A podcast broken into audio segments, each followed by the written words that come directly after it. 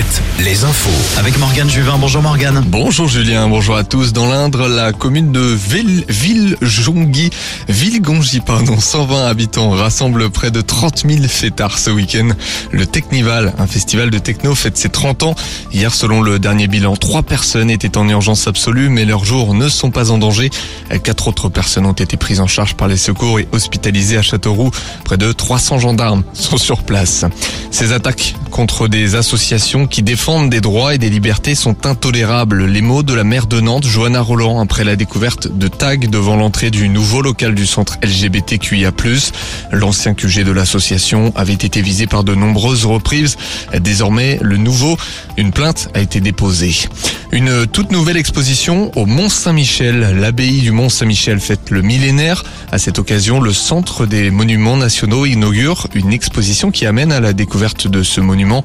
L'expo ouvre aujourd'hui et s'étend jusqu'au 5 novembre. À l'international, Volodymyr Zelensky est arrivé au Japon à Hiroshima pour le G7. Le président ukrainien doit s'entretenir avec plusieurs chefs d'État dont Joe Biden et Emmanuel Macron.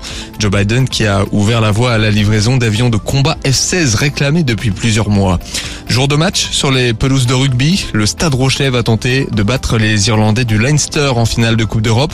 Le champion titre joue en terre irlandaise à l'Aviva Stadium face à une équipe beaucoup plus reposée. Les supporters seront nombreux devant deux écrans géants installés sur le vieux port Rochelet. En parallèle, une finale avant l'heure se joue en Pro D2 pour le RC Van. Les Vantais affrontent le leader de saison régulière, Oyonnax. Oyonnax qui a survolé la compétition mais qui ont aussi perdu en septembre dernier sur la pelouse bretonne. Cette fois-ci, Van devra battre Oyonnax à l'extérieur. Coup d'envoi à 15h. En football, le FC Nantes se dresse cet après-midi face à son destin. Les Nantais, premiers relégables, reçoivent Montpellier à 17h dans l'optique de passer devant au cerf au classement.